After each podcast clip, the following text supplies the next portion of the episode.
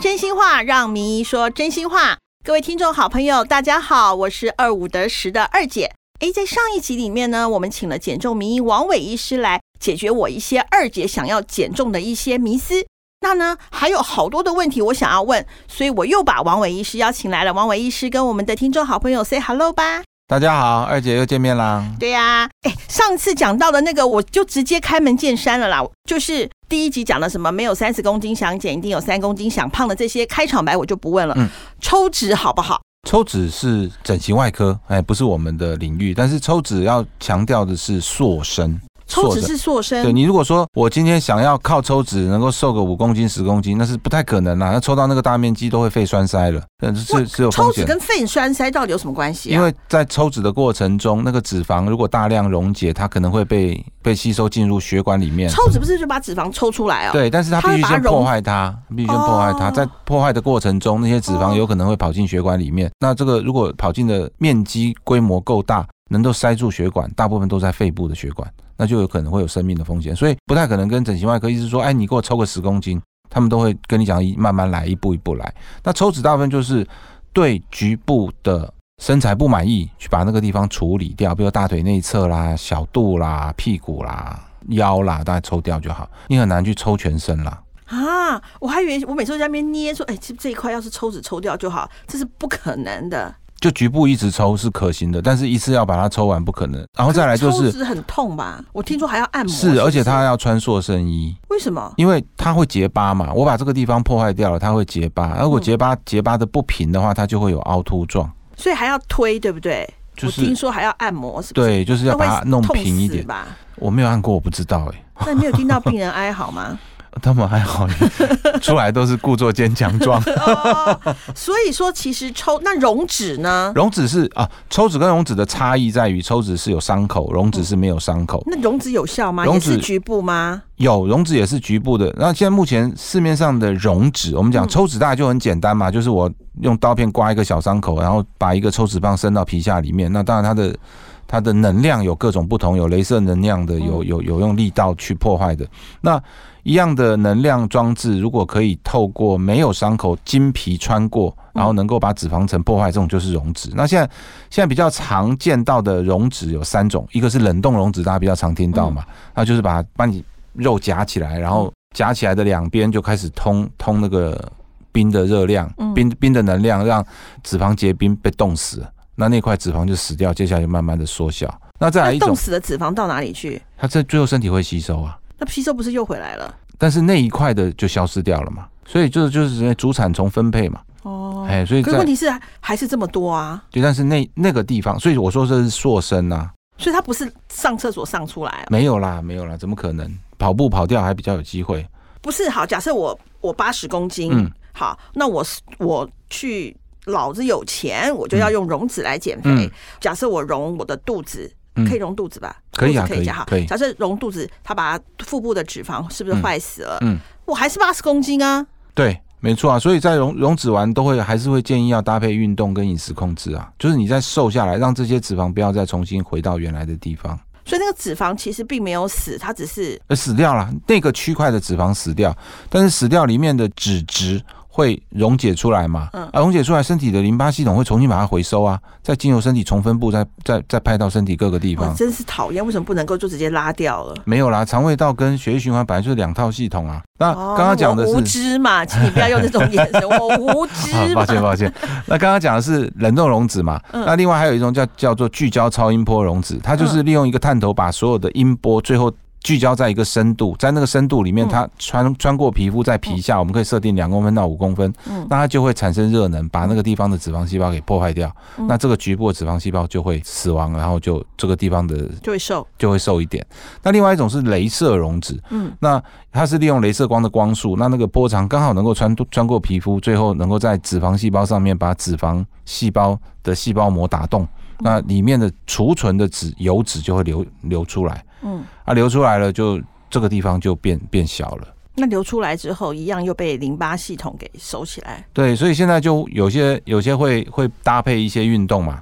好，比如说我现在溶脂完就叫你立刻去跑步哎，然后或者这样啊去运动，那对对，很多人都哈，嗯那哈不好就是你上一集我们有讲被动式运动嘛，嗯，现在就有一些机器就是反正就帮助你的肌肉做一些抖收一缩抖的这样运子动，抖抖这样抖的真的这样抖没有用啦，那个真的是要通电让肌肉收缩啦。所以说，哎、我我我我讲到这个，我就像电视上有一个那种，现在有些按摩器也在，就你站在上面，他们这样抖抖抖抖抖这样的，嗯那个其实是没效的哦。那就是仪式感嘛。我们上一集讲的仪式感，你花了钱买了，你就会你少吃我。觉得你这是个狡猾的医生，你绝对不会在手嘴巴说没无效，你就说哦，这是个仪式感，嗯，这个有待商 榷。我们每次跟病人讲些什么，他就说有效啊。对，你明明觉得没效的东西，他还是觉得有效。那为什么有效？其实就是因为他其实落实了所有的事情，但是他把他这个所有的功劳归咎给他那个那个机器或那个动作，那你也不能说他无效啊。像是哎，我差一点要买那个机器，他就站在上面，比方说你在看电视的时候，你就站在上面，他是他是会这样抖抖抖抖抖抖这样不好这样啦，那个其实对脊椎也不好啦。的，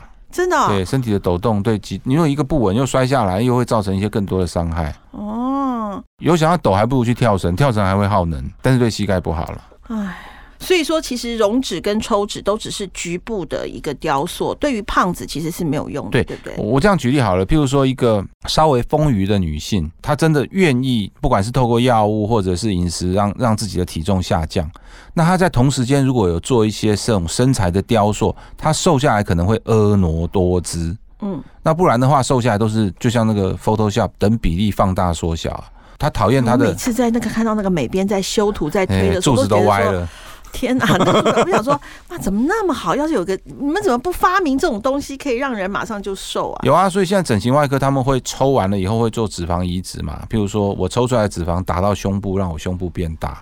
有啊有啊，的确有这些有这些治疗啦，不啊但是那我个的意思是说，就直接就像人就这样进去之后，哇，一下就变瘦了指日可待。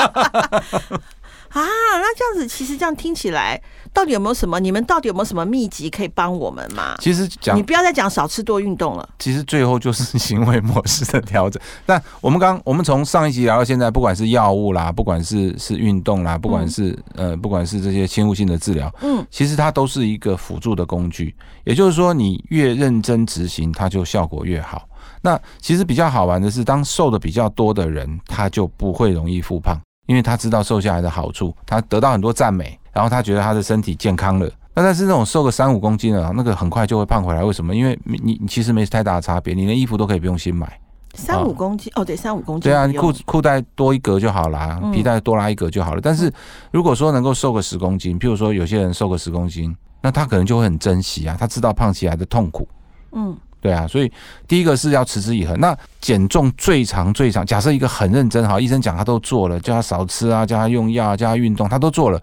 但是第一个月最容易中断。为什么？因为如果他有认真运动，他第一个月他其实他体重改变不大，因为他的肌肉增加了，嗯他脂肪减少了，嗯这一加一减刚好抵消掉了。踩在那个体重计上，他会觉得很沮丧。为什么这么努力，我只瘦了一公斤？事实上，他可能瘦了三公斤，然后多了两公斤肌肉啊，他自己不知道，因为他没有去做体组成分析，嗯那就算了。嗯，啊，这一算呢，就就就我们讲溜溜球效应嘛，瘦一点就胖一点，然后哪天想到又做一个月，又瘦一点又胖一点，然后就增加的永远比减少的多，就越来越越高，体重就越叠越高，嗯所以一定要持之以恒啊。所以我就说，没有很强动机的情况下，千万不要乱减重，因为在大量减重又大量复胖的情况下，身体的恒定会被搞得乱七八糟，很多疾病会被叫出来，包括糖尿病、高血压都会因为这样子而出来。所以就是不要轻易减重，要减重就不要轻易放弃。对对对，所以我每次病人来问减重，我都说你想清楚了吗？我一定是想清楚才来去挂号啊。对啊，但是我还会再告诉他要想哪些事情。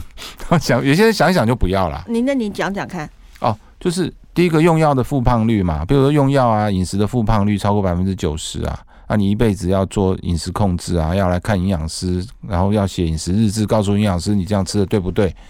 那你能不能做得到嘛？尤其是尤其是针对我们应该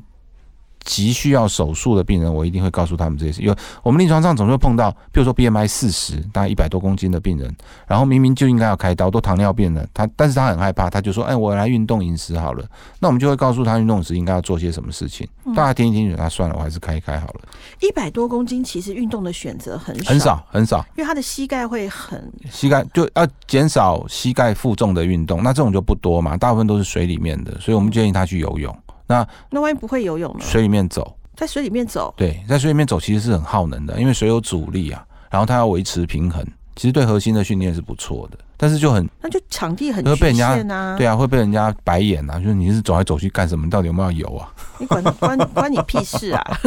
所以就是在水里面做一些做一些运动是可以的啦。可是那好麻烦哦，就不像说你就可以随机啊。你看，我还要开车，或者是我要坐一个交通工具去有游泳池的地方，嗯然后呢，我还要换上泳衣。那通常胖子对穿泳衣其实是会是是会有是那个就是害羞。我们刚刚讲的是那个呃建议有效的运动嘛，但是执行上有困难的这个不在讨嗯诶论那的范围泡里澡面，算水中运动吗？不算。哦。那泡澡也会消耗热能啊，那个是因为热而流汗，那个热能很少啊，会促进血液循环啊。对啊，那这所样以心跳就会会加速啊，嗯这个都会。但是可能你喝两口可乐就回来 了，我就觉得你很难聊天， 这样讲完之后就觉得，本来我想说，哎、那我今晚回去泡个澡好了。人家讲完之后想说，哦，那好算了，好，还是还是正常好。你这就很难聊天，要鼓励大家泡澡减 重。就什么事情都要做。其实，如果如果你去看那个很正规的减重医生，你说按啊照我应该做什么运动，他就跟你讲说高张力间歇式运动，那个做一哦做会会很死横纹肌人欸溶解，所以那个要专业教练的指引之下做，又不能有运动所以说，伤像害。比较体重比较重的人，不是说你想运动就运动，最好是跟健身教练或是职能治疗师一起运动，是这个意思吗？职能治疗是好一些啦，因为当然我不我我没有要说健身教练的坏话，但是你看你又来了，我 们的我们很多病人去健身房报个名之后都被拖去重训，但是重训对减重的帮助不大。其实真正有效的运动是高张力的运动，或者 高是张力有的氧运运动动是什么意思？就是跳舞啊就是那个当兵出操有没有？交互蹲跳跳完了，仰卧起坐就大肌肉的间歇式，因为你跳也跳不多，跳不久嘛，跳到没力了，好啊，那脚没力了，那腰有力啊，然后就做腰的运动，大肌肉的运动，那这个是非常耗能。我们这个都是学理上啊，对减重最有效的运动，但是会去做的人少之又少，做一次就不做了，因为太无聊了。谁会在家没事交互蹲跳、仰卧起坐？那个会这样子的人也不会，也不会有体重的失控的问哎、题。那那那走路呢？快手是是有没有的，走路，不是快走。比方说像周年庆不算啦。就是要跟你讲说，如果每个礼拜六日都当周年庆去走呢，那都是耗能的。但是我们的目标是，如果它的耗能是能够达到减重的效果，大量耗能那个不太可能，因为逛重庆最后一定会去小吃街啊。我觉得我们这一集就做到这里好了。我觉得你就是很难聊天的一个 人。其实我我我觉得就是说，其实有动总比没动好吧。是所以只是我说我们我们比方说我们真的走完之后，比方说是小吃街，那你都吃什么？你什么也不让我们吃，那你都吃什么？我通常是以一周为总量啦。我的你说喝酒，我们也会喝啊。对啊，我知道啊。你你上次讲那个 那个那个达文西的医生常常会灌 我酒啊，对啊，他那但是如果我今天去喝酒，然后我知道我吃多了，明天我可能就要清淡一点啊，就是你还是要还债嘛唉，就是还是要有总量控制，然后每天稍微称一下体重，如果看到有稍微的增加，就就所啊要以其实建议听众好朋友，第一件事情就是你要每天量体重，对不对？对啊，最好是能够有体脂的测量是更好的。那你会说可是你又说说，不准哎、但是不准又比没有好啊。哦。对啊，如果说我用同一台机器一直看到我的体脂体脂率在下降，那表示你是往好的方向在走啊。哦那也不是说我刚刚讲说不好聊那个那个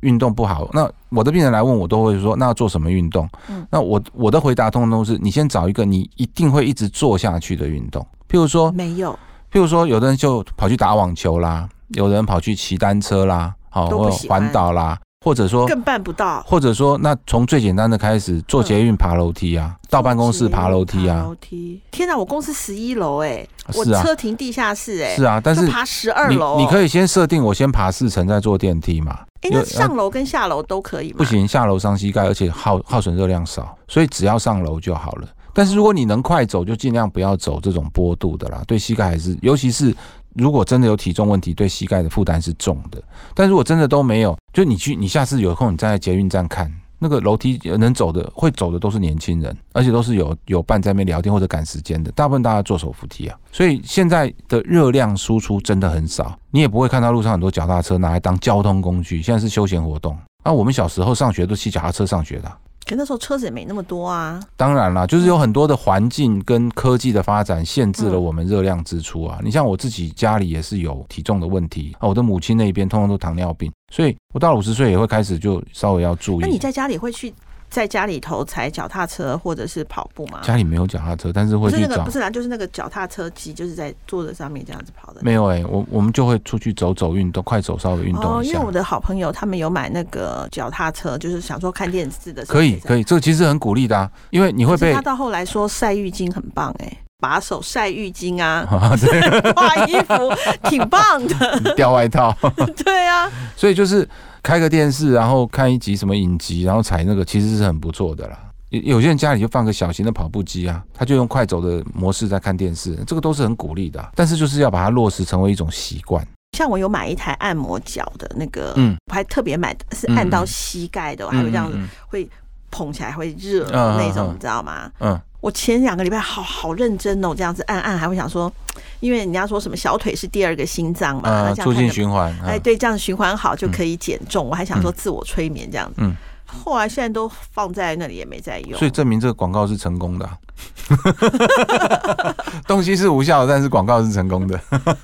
所以这些其实基本上都帮助都不大，就对了，都是不大我自我催眠为不主。大，这个就像健康食品一样，哎，它不是药品，就是它没有强到能够单纯靠它就可以达到治疗的效果。好，那我要怎么样，就是开始改变我的习惯呢？就是这很难的，人要改变总是特别很难，真的很那难你有。没有什么？你都怎么建议？哦，不要讲那种病态性的肥胖，就是比好，比方说好了，你现在建议我，你要好好聊天哦。嗯好，建议我。 要养成一个习惯哈，在在心理学家的研究大概是六个礼拜了，最少要六个礼拜。譬如说你出门都不关灯，我要养成你关灯的习惯，一直念你关灯关灯，我要念六个礼拜，你才有机会可能去关灯。所以你一定要有一个决心，是说这件事情我要做六个礼拜。那譬如说，很多人其实是吃宵夜造成体重问题的，他要戒宵夜，那他就想跟我讲，他就睡不着，我说睡不着你就不要睡啊。就不要你睡，晚一点还是会睡得着，然后可能睡不着，就是你你一直想吃不才够会累对，你是想着要吃 不睡着，睡不着，你就是不吃，你就到最后累了还是睡着，就是嗯六个礼拜之后你就可以不不吃东西睡着，那这个叫宵夜就戒掉了嘛。嗯那吃东西的速度放缓其实是最重要的啦。速度放对缓，就哦我我举例，譬如说跑跑一百公尺，对不对？你跑到终点，你大概不不可能立刻停啊。但是跑跑一千公尺的人到了终点就立刻停下来，因为他跑很慢，你跑到后来没力了，就非停不可，就是嗯那个那个停下来的惯性动作。嗯，所以吃东西也是一样，当你吃很快的时候，明明饱了，你还是往前冲了很长一段时间。哦，所以你慢哎，慢你吃，这样讲啊，我马上就懂了。我觉得你好厉害 哦。就就慢慢吃就好了。那嚼呢，呃，当然是咬咬哦就的是细嚼哦慢哦细咽，嚼慢咽，你要吃的慢，一定要咬很多下。所以你看那个营那个营养师都跟你讲说，哦，你要咬三十下，咬五十下，其实就是要你吃慢啦、你一颗水饺咬三十下，你就我就不相信十分钟能够比吃方说三十像我颗。跟情人吃饭，自然就会吃的比较对，慢。就是吃东西要优雅，哦，对但是情人一直没出现啊。 做个人形立牌，做个韩剧偶像的人形立牌。那再来就是，其他就是一些动作上的帮忙，像我有时候，当然当然大家不愿意做，但是我我会建议他们，现在不是有那种环保筷吗？嗯，环保筷不两折的嘛，嗯两节要上要把它锁紧的，那你就拿前半节吃东西，你就没有办法夹太大块的东西，不把它弄或把它起来装，起来，那筷子剩一半长度，就用小朋友的那个就很难夹对了。对，就很难夹了。然后你你用小小汤匙，你就可以你就只能小口小口吃，那都是一种，这也是一种仪式感嘛，就是它会提醒你说啊，我现在要控制我的用餐速度，所以看到这个东西会提醒我。其实我想，就你做那些东西，其实就是要提醒自己少吃。对，啊，那我还不如买一个鸽子蛋戴在手指头上，一看到哦对对，闪把我闪不到，是你买哦，要个鸽鸽子蛋的那个那个座，然后我 我几公斤之后我就放一个蛋在上面。不过我觉得这个还不错，就是说提醒自己少吃，那你就带儿童餐具嘛，对，你因为那也很可爱嘛，是。 对不对？那这样吃的话，跟男生拿起来就有点奇怪。，对，那再来另外一种做法，就譬如说，我们常常都是外食，都是一个分量一个分量的嘛。我们常常说嗯啊，那你就吃一半就好。很多人问我说啊，怎么算热量？我说那你买的东西先先吃一半就好，那另但是外一呢半呢？丢掉啊。哦，宁愿下宁愿这辈子下地狱，也不要现在就下地狱。还没这辈子还没结束，一直有体重困扰啊哦。对，那大部分的说吃一半的一定会吃过头，嗯，因就为先把它拿出来。，对，先拿出来，把要吃该吃的先拿出来，剩下的就先丢到了，你不如去垃圾桶拿出来吃吧。不会，对啊，就好。嗯，比如譬如说，你都那个这样做的吗？我如果在控制的时候就会这样子做，但是哦有人请客很好吃的餐厅，我也不会这样做。但是哦你你自己要拿捏啊，譬如说有时候晚上晚上有连三天都有应酬，那你就要看，你就要告诉我，告诉自己说这家比较难吃，去要少吃一点；哎，这家比较好吃，算了，去那边多诶吃一那如果点。连三天都去应酬，应酬大部分都是晚上。对，那我如果早餐、午餐非常节制，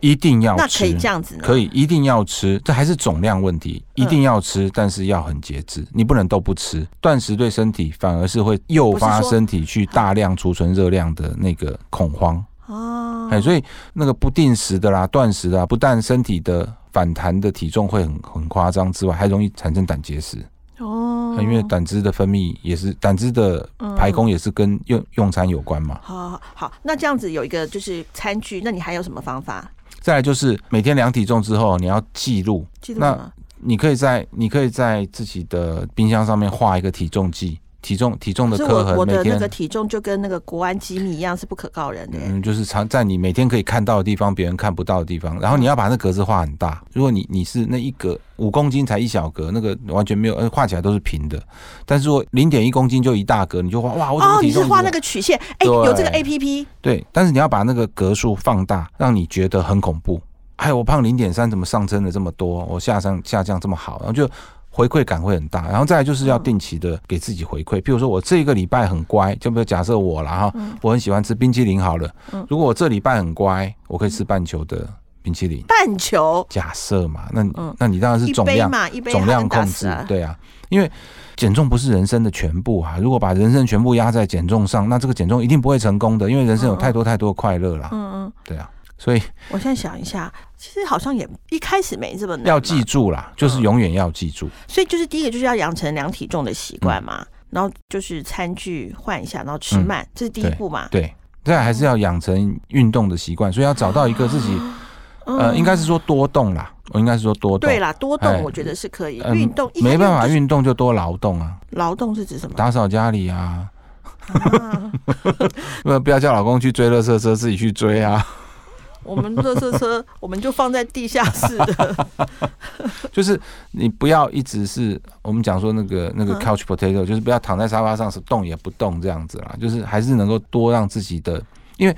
我们在计算热量的时候，除了基础代谢力之外，另外一个就是每日支出。哎，怎么怎么算出自己的基础代谢？它有很多的公式大啦，部分呢，大部分都是用量的，因为那个公式都很复杂。它有年龄、身高、体重，所以你不能说啊，我现在算出来基础代谢是嗯一千八百卡，我就一一千八百卡到底了，这辈子都没有。它会随着年龄、身高、体重都会改变，所以最简单的方法就是用有代谢、 有基础代谢那个的棒子基要这样子测，对不基基础测诶一那我下。请教一下，比方说像我现在有体重的困扰，嗯然后我又已经过五十岁了，我想要减重，嗯，好，那又不想听一些坊间上面嗯一些，就像我刚刚你都嗯打破，我本来以为说针一针也会瘦啊，那些好都不嗯会了。那我去挂北医的门诊，我也是可以挂门诊的嘛？可以啊，我们有一个体重管理中心，我我知道，那我里知面道，有内科医师，有营那挂养师什，么挂那一科里面的哪一科，还是直接挂去就都不知道可以打电话来咨询啊。你可以把你的身高体重告诉我们，然后我们会我们的啊护要理长师身高体重 哦，他是护理师，他也不会泄露你的机密，你也不会讲说你是谁啊。通常都先讲 我是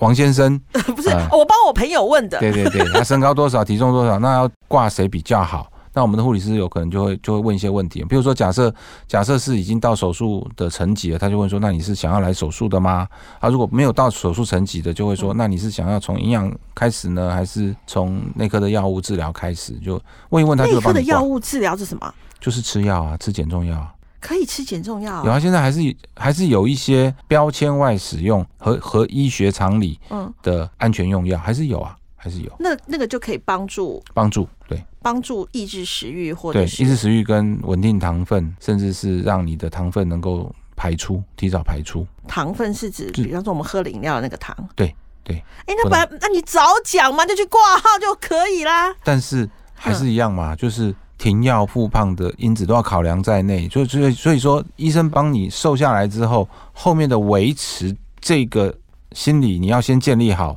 这个治疗就会有哎、那效。我假设哈，我假设我去挂了门诊，我吃了六个礼拜的药，嗯，哎、我真的是瘦到了，比方说我瘦了十公斤，嗯六个礼拜，哎、六个礼拜应该不可能瘦十不公斤，可能。好，假设五个月好了，我瘦了十公斤，嗯我一个月两公嗯斤好了，对好，好那，合理。好，对不对？嗯好，十公斤瘦了完了之后，哎、我也很满意，那我也就不吃药了。嗯，可是可能到了好，假设我一月去的，我五月瘦了十公斤，嗯好，到了明年的一月我来找你，我那十公斤又回来了，嗯，那我再吃一次会有一样的效果吗？不见得，它会不见抗得抗有抗药性吗一？方呃，倒不至于有抗药性，嗯但是一般就会是你自己的生活就会因为药物的调整，你也会做出一样的调整，就是一样嘛。初恋都是最美的，哦，对啊。你知道你知道食欲不好，但是我吃这个东西跟食欲无关。比如女生去吃甜点，你食欲再怎么不好还是会吃。那是另外一个胃。对，就我不想我我现在什么都不想吃，那我就去甜点店。就动机会越来越薄弱，然后呢？为什么坊间的我们医院没有哦？哈，为什么坊间的减重药都都卖得很贵？因为要你珍惜嘛，当然是因为要赚钱啦。哈我们嗯但是事实上把价格拉高，其实是另外一种珍惜的方法。就说像在我们医院，如果减重药一吃一个月大概一千块有找吧，因为医院就是进来成本多少，然后算一个仓库管理费就就就卖啊，他不会说你是因为减重需求我就给你乘五倍十倍，啊，吃但是一个月的减重药只要一千多块哦，甚至不用啊。真的、哦？哎，那你的门诊是什么时 候？但是为什么在外面诊所看一次要那五北医千，那八北医千？会不会很难挂？还好了？有耐心一点都看得到。 哦，这就有玄机了，嗯这就有玄机了。啊，有有有比较有年轻的医生，他的相对的病人量会少一点的啊。那我觉得挂你比较保险啊， 因为万一我没有效，我可以锤你啊。 就是说，有了这个辅助之后，就是就像你讲的，我觉得对，就是当我。发现了瘦下来之后，我得到了赞美，我开始衣服不用再买叉叉叉叉 L，对，我开始变成哎叉叉叉 L 叉叉 L 叉 L L M，我觉得那个那种回馈啊，对啊。对对对对，你那要你种要在里面找到快乐的回馈，你就不会从食物的回馈去取得。嗯，所以那个奖励要够多嘛。就像小时候妈妈都跟你讲说，你好好念书啊，长大当总统哦，你就想要当总统就很好。对啊，现在是处罚才当中， 如果小时候妈妈跟你讲说太累，了你好好念书啊，长然后当医生啊长大杀人犯，嗯你才不会去念书嘞。对啊，不要找好好念书，以后当医生，这是一种 处造罚。福家人。 好啊，我想还是听众好朋友一定还有很多其他的问题，没关系。如果你们还有其他的不了解的地方，我二姐也想一想看看，搞不好我可以再把王伟医师再找来。不过如果你们也可以直接去挂号， 挂王伟医生的号，我觉得，哎，我不过你刚你讲完那个之后，我觉得。嗯生活习惯的改变，可能是我们从今天就嗯可以开始做到的，细嚼慢咽。嗯，像我们录音是中午，我们等一下去吃东西的时候就可以开始细嚼慢咽。嗯，我就把你当成情 人，然后我慢慢慢慢慢慢慢谢谢慢啊的 慢慢慢吃。好，今天节目都到这里喽，各位听众好朋友，如果你有任何的疑问，或者是你想要更清楚知道些什么，都欢迎 email 给我们，或者是留信给我们哦。先这样子喽，拜拜，拜拜。